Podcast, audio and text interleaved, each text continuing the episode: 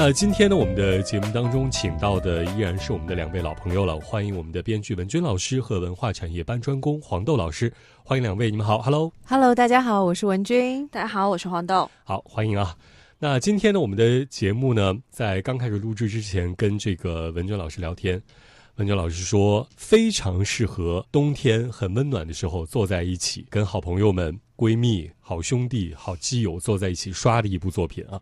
因为前两天呢，我也跟一个这个朋友在聊天，我们就聊到说，有什么剧是特别适合冬天，然后开着电暖气，窝在沙发上或者床上，被子一包，可以过一个冬天的这种过冬剧啊。然后呢，我这个朋友说了，请回答一九八八，嗯，他觉得这个挺合适的。然后呢，另外还有一个朋友说，呃，我爱我家，对，也很古早，但是永远是常看常新。还有呢，就是我们今天要说到的这部剧了。这部剧呢，如果从它的技术集数上面来说，其实算得上是一部长寿的剧集了，非常非常长寿。对，然后这部剧集呢，这个小到平民老百姓。大到美国总统和他的夫人都觉得说这部剧非看不可。不管你的这个家庭的情况如何，你有一个幸福的家庭、美满的家庭，或者是说你对你的家庭状态不太的满意，你都可以从这部剧当中找到很多很多的共鸣点、笑点、泪点、怒点。然后最重要的是。你能在这部剧中看见自己，虽然它是一部轻喜剧啊，或者可以说它是一部肥皂剧，但是呢，在笑或者是闹之后，你永远可以探寻到自己心里柔软的、坚硬的、愤怒的、好笑的各种部分。这部剧的名字呢，就叫做《摩登家庭》。对，Modern Family。Modern Family。呃，两位老师都都看过吧？嗯，我是追完的，而且追了两遍。追两遍。黄豆老师呢？我只看了一集。一集。但是，但是他这个三个家庭一集啊，一集真的我还没有来得及看。让让让我用《致命游戏》里面的一句台词来跟你说，嗯，其实我还蛮羡慕你的，因为你有机会把它就是从头到尾重新看一遍，这样子是就是囤了很多货。对，而且他的三个家庭其实还蛮典型的，就是每个家庭有每个家庭的那个烦恼。嗯，我当时看的时候就说，嗯，这三个还蛮典型的，而且人物性格也很很容易识别，很鲜明，每一个人都很鲜明，无论是大人还是小孩，甚至是一只狗，一只宠物，Stella，Stella，不好意思，性格都超鲜明，你很像那个 Stella。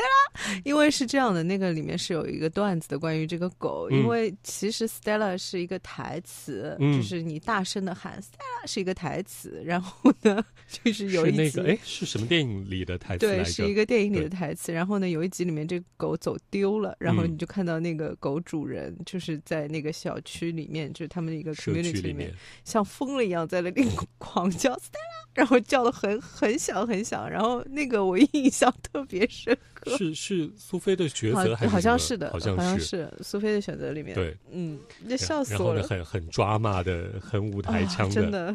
然后喊完 Stella 之后，甚至自己又被感动到。好，我们今天就要为大家来介绍这部美国的很长青也是很长寿的一部剧集，它叫做《摩登家庭》。它是从二零零九年一直播到了二零二零年。对。呃，我刚看了一下啊，是二零零九年的九月二十三号第一季的第一集播出，然后一直到二零二零年它正式的终结。它一共的季数呢是有十一季。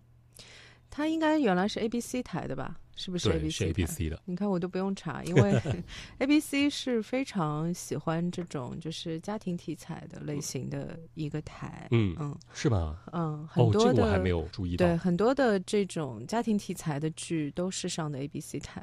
其实你从它的排片看就可以看得出来，当时平台就对这部剧非常的有信心。它是秋季九月九月三。而且就是九月二十三这种时间，其实对于特别是喜剧类的作品来说，算是非常非常黄金的一个档。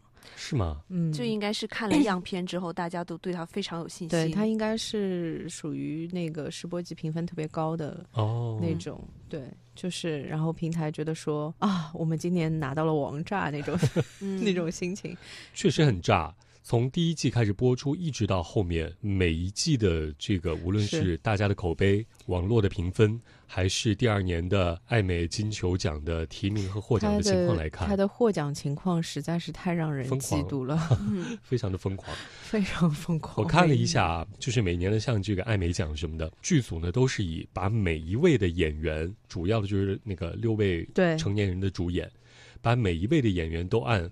最佳男配角或者女配角去送奖，然后呢，大家的命中率都非常非常的高。嗯，呃，这部剧呢，我们先简单的跟大家来介绍一下，它叫做《摩登家庭》。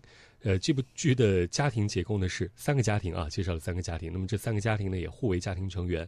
那么第一个家庭呢是以大家长叫 Jay Pritchett，对 J J，对，以大家长 Jay Pritchett 呃为为主的一个家庭。那么他的妻子呢叫做 Gloria。嗯，Gloria 是他的第二任妻，嗯，是他的第二任妻子啊，对对对，是那个老少恋的那个吗？对对。然后，而且你听起来像是就是为了钱嫁给他的，听起来是这样。他们 casting 包括就是我觉得他可能原来的角色设计里面就是故意的。Gloria 是一个就是带着很强烈的口音的，嗯，哥伦比亚大美女，性性感 火辣，拉拉丁对美女。然后呢，听上去有点，因为这已经是。差不多，当时播的时候应该是六十六十多岁这样子，然后嗯，这个听起来嗯，典型的老夫少妻。他那个一出场场面就很明确了，那老头就在那椅子上躺着，然后他妻子在那疯狂爆炸的跳着说：“Go Go Go，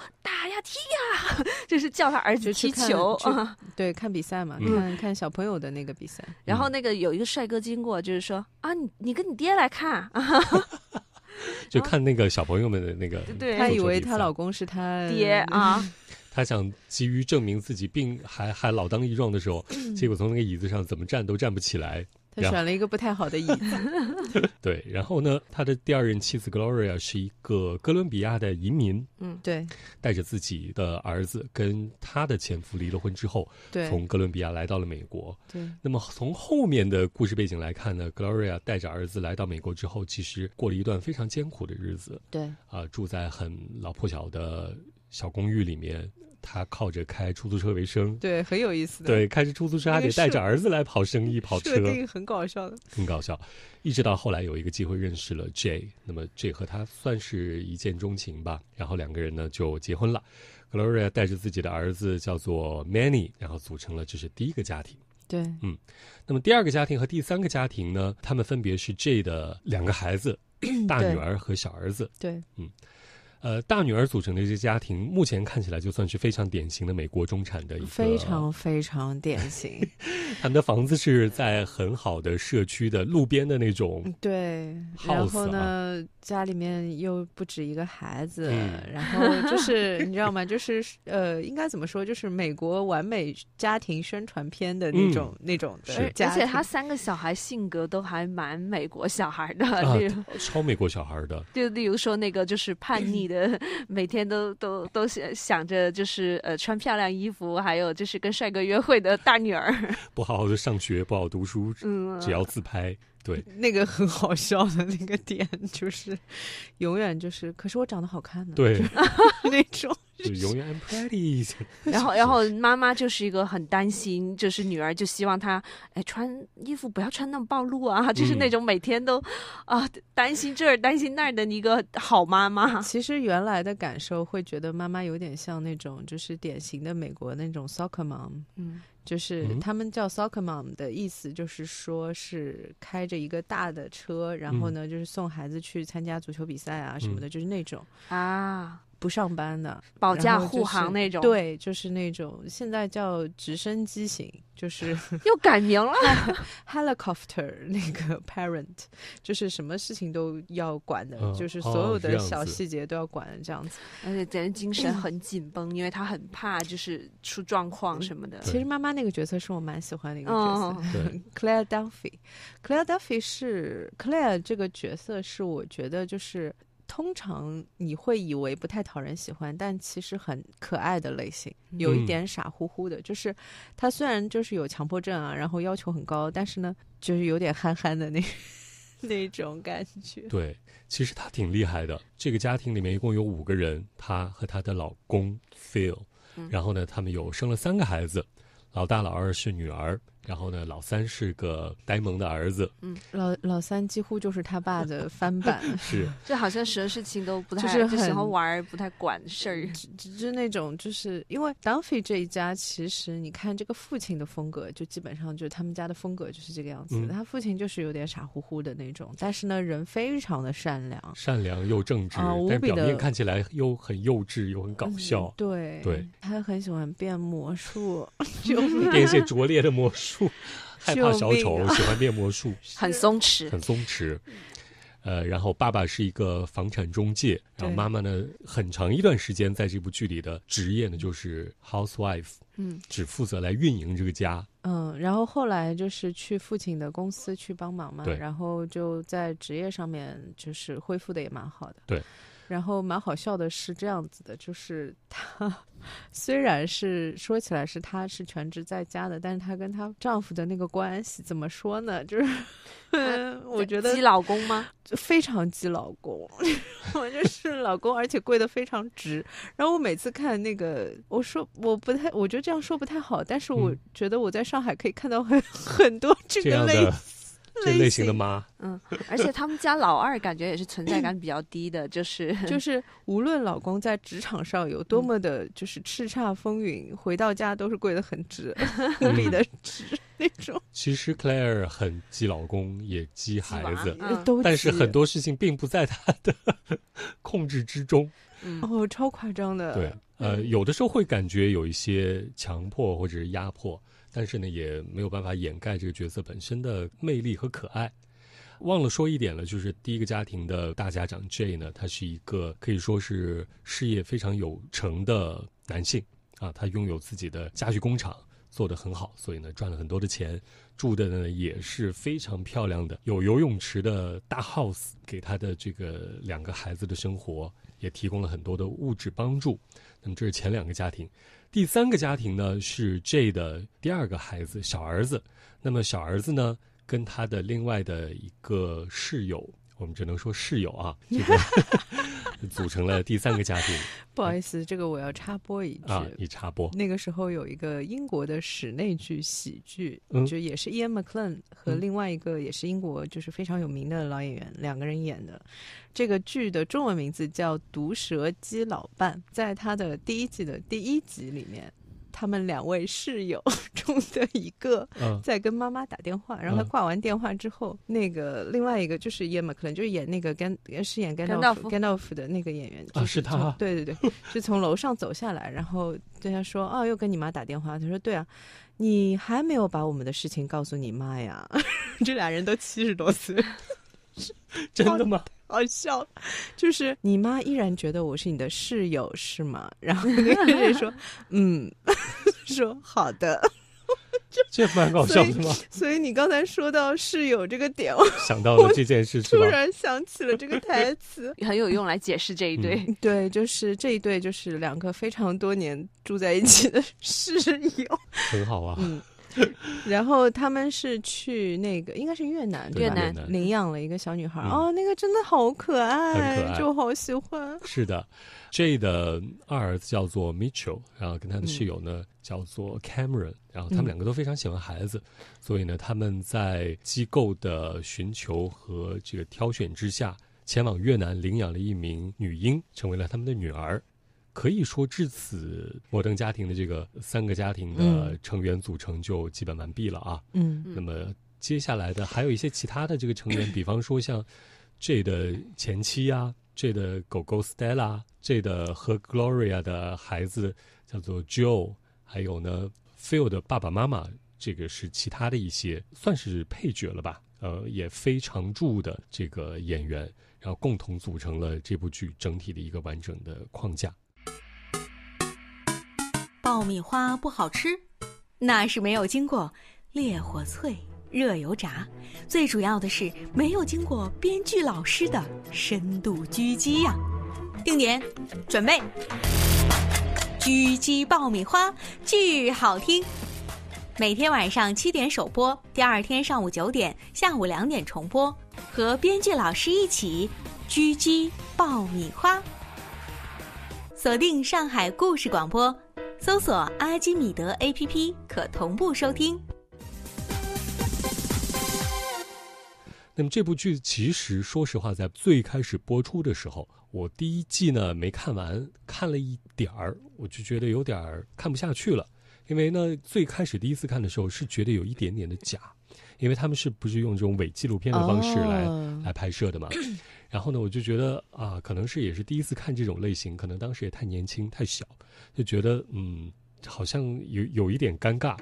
但是不知道过了多长时间，再翻过来从第一集开始看的时候，我就觉得绝了，神了，这剧 好棒啊！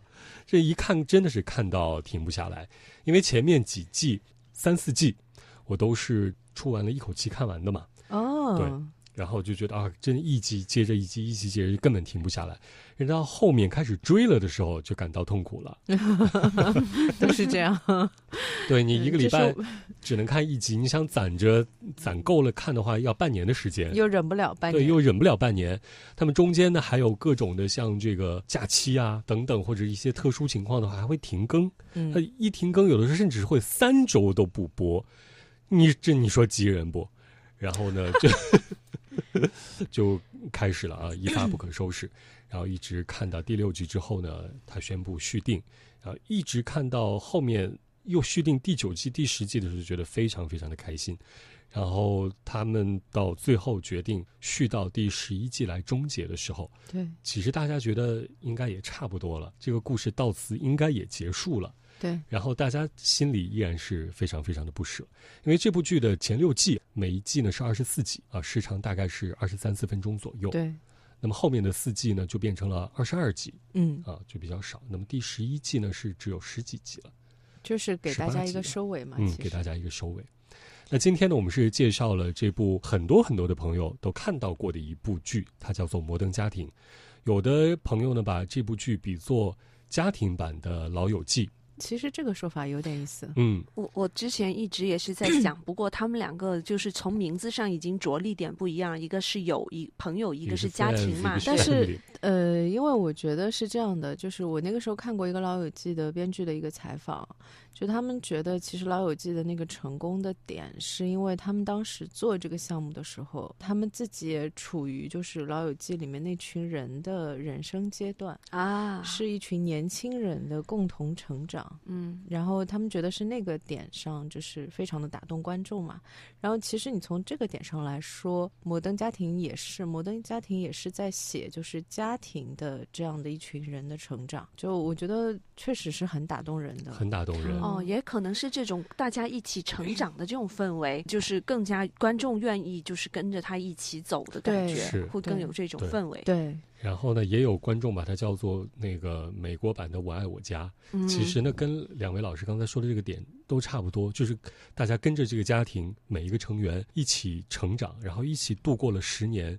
每个人的职业，然后每个人在家庭当中扮演的角色、属性、自己的人生经历、心路历程都在发生不断的变化。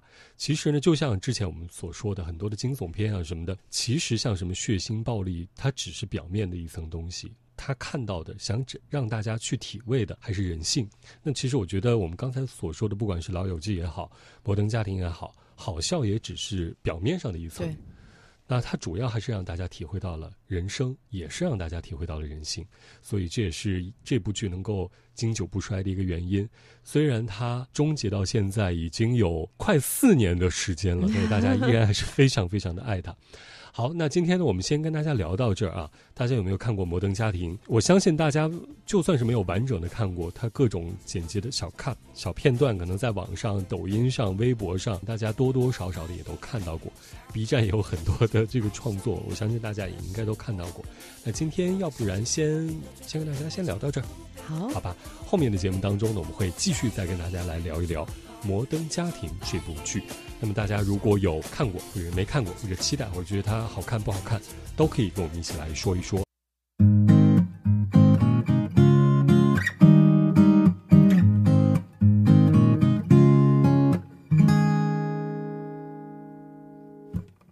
那今天我们请到节目当中的呢，依然是我们的两位老朋友了，欢迎我们的编剧文娟老师和文化产业搬砖工黄豆老师。Hello，两位，你们好。Hello，大家好，我是文君。大家好，我是黄豆。好，跟两位老师认识的时候呢，是在夏天，现在已经到了冬天了啊，时间过得真的是超级快。提醒大家，最近还是要关注自己和家人的身体健康。那个 一文老师是现身说法，现身说法。不要像我一样穿的很单薄就出去乱乱逛乱浪，真的是，真的感冒说来就来啊！提醒大家一定要关爱好自己，然后同时呢也要关爱好家人。那么说到家人呢，我们今天就继续来聊到的是这一部我们之前就聊到过的剧集《摩登家庭》。《摩登家庭》呢是美国 ABC 公司在二零零九年的时候就推出的一部剧集的作品啊。一共呢是有十一季，每年一季，从当年的九月份，大概是九月中下旬开始播出，那么一直呢是播到第二年的大概是四月份的时候暂停。对这一季，哎，好像到了每年三四月、四五月的时候，一部剧停了之后，就会有另外一部剧跟上，是吧？那么选择的这个时间上档，就是接另外之前那部播完的剧，大概是在春天。对春季档和秋季档，嗯，这个我们之前有聊过，就是通常来说，平台会把比较看好的剧集放在秋季档。嗯，秋季档的剧集呢，通常集数也比较多，像《摩登家庭》它就是二十多集。嗯，春季档呢，通常就是平台会比较，也不是说不看好，比较比较不确定可能。就是它会播的怎么样？嗯，所以呢，它就会减少它的集数。哦，是吗？嗯，对的，就春季档通常都是十几集的体量，对，秋季档通常都是二十几集的体量。呃，但这个主要是无线台啊，有线台其实就随意，无所 谓是吧？对，就是随意。有线台一般都是比较短的，可能十集左右这样子。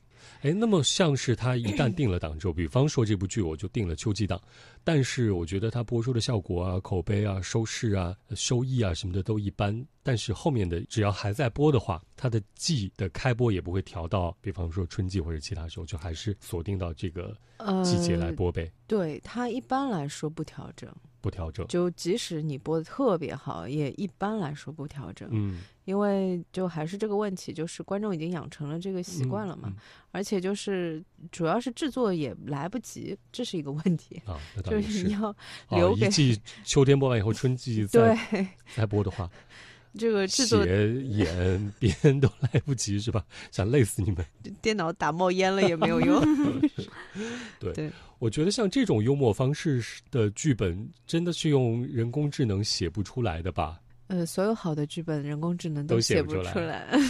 好的，这这部剧的就是在播的时候，你经常会看一些点，就觉得绝了。他们的编剧怎么会观察到生活当中一些这么细节的小小东西、小部分？然后把它用很戏剧化的，或是用什么样的方式呈现出来，就觉得他们真的好体验生活。我觉得是，呃，这个编剧组合我之前看了一下，他们是一直写喜剧类的。嗯，其实除了《摩登家庭》之外，他们之前也有就是两到三个就都挺大的 IP。嗯，最有名的另外一个是叫《Fraser》，Fraser 是今年其实美剧又给它重启了，这是以一个医生作为主角的这样的一个剧。哦，就讲的都是医院发。发生的搞笑的事情，然后包括医医生，对 这个这句话本身的逻辑有 点不搞笑，不太好理解。所以就是说，我觉得他们是比较擅长做这种就是很日常的关系里面的那些有趣啊，然后搞笑或者是尴尬的那些点的发掘的。嗯嗯，我觉得他们非常擅长的就是这些点。摩登家庭是应该算是这一组编剧就做最好的一部作品了，年年都是拿奖的。然后我觉得是它的整个设计基础也特别好，它的呃角色结构基本上涵盖了美国所有的主要的这个家庭结构的。点都有了，你任何一个类型的家庭，它其实里面都有。嗯，这个就会让就是他们本土的观众特别的有代入感，就是我看怎么看都觉得是我们家发生的事儿，而且就是身份、年龄层什么的各种，它都覆盖了，还有他们的。烦恼的类型也都已经算好了。是的，我之前在跟一文老师在说，我说这个片经常会让我想起，就是暴露年龄了啊，我就小时候很爱看的那个《成长烦恼》。哦，成长的烦恼。嗯，因为也是家庭当中。对，就是他把那种就是家人关系当中，因为其实我觉得家人关系当中是，或者说所有的中国人会比较喜欢这种的设计，就其实是不存在真正的好与坏的，就是很多东西就是一个沟通问题。嗯。或者是一个是一个错误，就是他不是说你有任何的坏心思或者是之类，就是他没有那种的东西，全部都是比较温暖、比较可爱的这样的一个设计的细节。这也是为什么我觉得冬天其实都可以拿出来看一下，看的感觉就很好。其实我当时看的时候，我就会想说，它其实有很多元素是很容易做成那种婆婆妈妈那种剧，或者是再往极端点讲，就是说容易就是吵架的那种戏，就或者是更加 drama 的一些剧情。但是喜剧片的特色就是它怎么做，怎么平衡它这个元素，它既有就是 drama 的元素，但是它不会让它做成极端，变成那种吵架剧，或者就是犯罪剧，或者是各种就是和家庭之中就更极端的情绪爆发出来。他每次都是有一个矛盾之后，然后他就解决了，大家又开心的在一起。就我很想知道，就是说从编剧的设计上来说，这个要怎么处理，怎么才能做到这种刚刚好的这种喜剧效果呢？嗯，就是刚好达到，嗯，少一点就还不够。那多一点就多一点就就对，我觉得他其实用的依然是非常典型的喜剧的手段啊，就是说，我们就我们还是回到上一期节目里面有讲到的那只狗的那个点，就是其实就是说，呃，我比方说我要出差了，然后我家里是养宠物的，然后我把我的宠物交给了就是我的自己家里人亲戚啊去照顾。然后呢，他把狗不小心搞丢了，就这个其实是大家生活当中经常都会面对的一个事情，或者至少是听说过这样的一个事情。但是他们的编剧在处理这个等于是矛盾发生之后的这个事件发展，就做的比日常会发生的情况呢要好玩。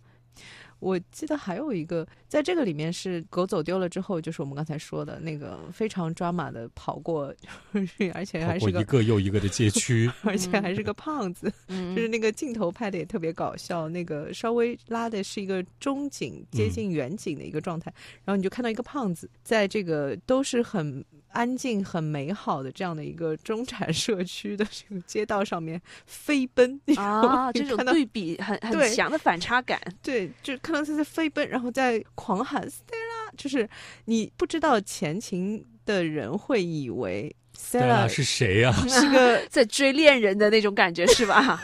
对，你知道吗？就是我觉得是他们把这种其实是非常日常的这种情境做了这样的一个发挥，嗯，然后呢就会产生一个又贴近，但是呢又比就是日常生活要好玩的多的这样的一个效果啊。它有所以它的对。它有放大一点点，嗯，你知道我的意思吗？它也没有放很大哦，对，没有没有到说对，就没有到说什么真的有，就是可能有一个女生跑出来说她的名字叫 Stella 之类的，就是没有到那个点上。如果你到那个点上，其实它的设计感就太强了。啊，我我看一下，大概就是说会用比较更加曲折的路径去，或者是更加有反差感、更加好玩的路径去呃解决，但是这个结尾必须是好的，不可能就走狗真的走丢，两家人反目成仇，是不是？那肯定不可能，那不在这部剧剧里面不允许。对，后面是这样，因为后面还有十几集，就是光这一季后面还有十几集要拍，那么你如果炒饭了，这怎么拍了？是你狗肯定要找到。这个其实会让我想起那个，因为《老友记》里面也有动物走丢这个点。我发现他们其实都蛮喜欢用这种，特别是在一开始的这种关系建立的这种过程当中。因为我记得 Cameron 会去帮忙看狗，其实是好像因为他想要跟 J 的关系啊搞好关系，就是跟对吧？讨好一下，长长辈 讨好一下，结果就发生了这样的一个情况嘛。其实，在《老友记》里面是有类似的一个设计的，就是那个 Rachel 去给 Ross 看他那只猴子，结果那只猴子也是跑丢了。嗯，然后呢，我印象很深刻的是，因为《老友记》的喜剧方式和《摩登家庭》还不一样，《摩登家庭》呢是非常非常落地的那种方式，就很多都是情境式的搞笑，就是像我们刚才说的，就是你看到一个胖子在一个非常完美安。近的这样一个中 产阶级的社区狂奔，然后再喊 Stella，但他其实喊的是条狗。嗯。就他们很多的就是这种情境式的搞笑，呃，《老友记》呢很多是台词性的搞笑，就比方说猴子跑丢了，然后我记得是 Rachel 台词还是谁的台词，就是说说你是一个野生动物，你第一次到纽约，你 你跑出去了，你会去哪里呢？然后 Chandler 说。这样，我去 Russian Tea Room，因为 Russian Tea Room 是美国很著名的一个，呃，纽约很著名的一个景点。他说我去 Russian Tea Room，你去那个什么时代广场，说 我们去找找看。因为 他前面就是他配合前面那个词嘛。他说你第一次到美国是吧？然后你会谁都不认识，然后你跑到了外面，你会去哪里？他们很擅长的是那种就是台词的层面的搞笑，因为它是个室内剧嘛。啊，脑洞就大开脑洞那种。他们很多都是台。台词的抛跟接这样子，那么摩登家庭呢，其实就会在我来看，就会比就是像 Friends 这种写法，它会更落地，嗯，就是更贴近日常的生活场景，对，就很好玩。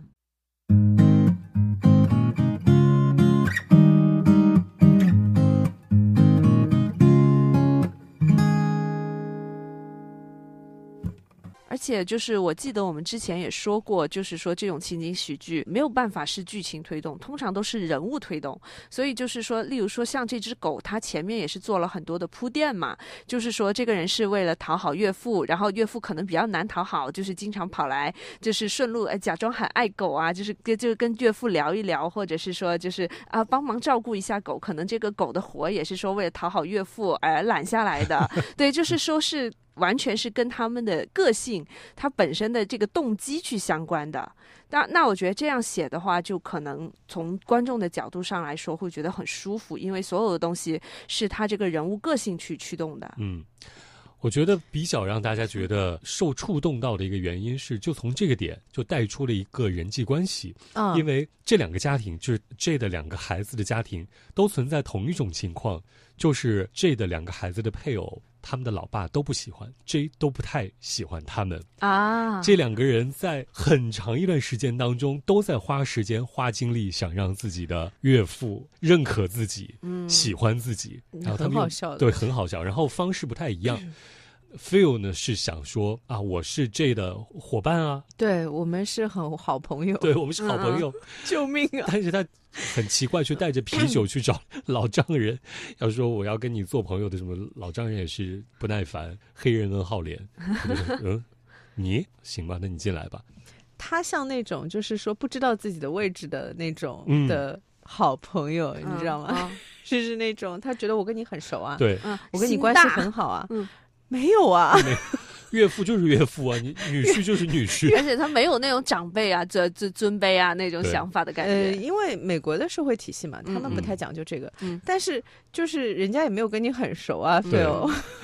然后从后面的就有介绍了啊，是说这其实很不喜欢 Phil 的一个很大的原因，是因为当时 Claire 并没有跟老爸说，对，就跟 Phil 偷偷跑去，两个人偷偷结婚了。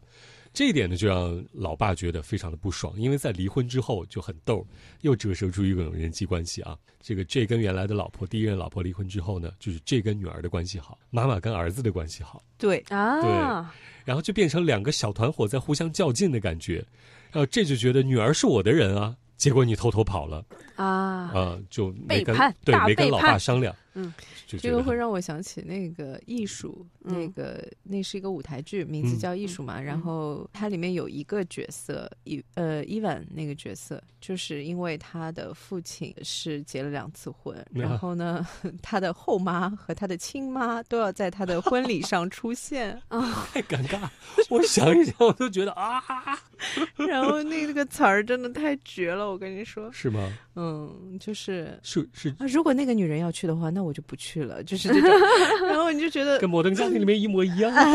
这这种就是这种就是人物关系之间的火花是很有意思的。对，其实大家特别好笑。对，好笑也是看他们怎么处理那个儿子要结婚的时候，就是一样的情况，就是这两个妈都要来。嗯，这我是真的，观众也可以设身处地的想到，就是说他的烦恼哎。是的，我觉得摩登家庭很棒的一点就是让观众也会看到说哦，在处理人际关系这方面，无论中美，全世界都是一样。而而且就是人物关系确实是可以写好多集，就是长的情景喜剧，我觉得长能长青的地方，除了就是这个人物驱动之外，就是他各个常见主角之间的这个关系，嗯，搞来搞去，搞来搞去，而且是很真实的。我觉得就是就像你说的，就是说这个女儿跟不跟关系很好的老爸说一声招呼，就突然间就去结婚了。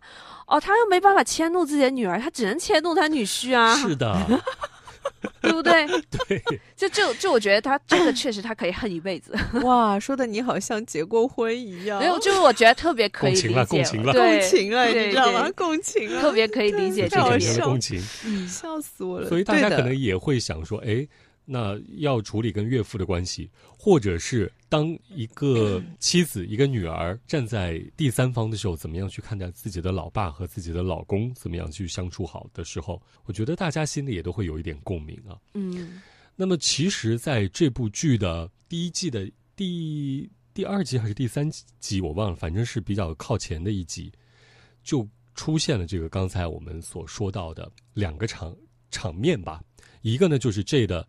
现任的老婆和前任的老婆再次见面了，因为他们第一次见面闹得非常的不愉快，就是在这和第二任老婆 Gloria 的婚礼上面，然后呢邀请了他的第一任老婆，第一任老婆来了是大闹现场，大家就不欢而散。然后呢，在一次家庭聚会当中呢，两个人又见面了，那当然也是 掐起来了，一顿猛掐。后来呢，就在这个 Haley 的当时的男朋友，嗯，Dylan，嗯。Dylan 呢，当时就说了一番话啊，反正就有点点题的意思了。长得很帅的智障，高中生，跟他的这个大女儿，大女儿是高中同学，是学长哈。一会儿两个人又好了，又不好了，又好了，又不好了。这不就青少年恋爱吗？他唯一最他唯一最大的亮点就是长得好看。除了他长得好看之外，他最大的亮点就是他真的非常非常的爱黑里。嗯嗯。因为后面的几 季里面，Haley 换了 N 个男朋友嘛，但是到了最后一季的时候，好了，两个人终成眷属，还有了自己的孩子。嗯，对。然后呢，这就又应了另外的一种人际关系，就是父母对于孩子的婚恋这件事情。哎呦，对吧？那像 J 不满意自己的女儿跟自己的，跟她老公跟 Phil 偷偷跑去结婚。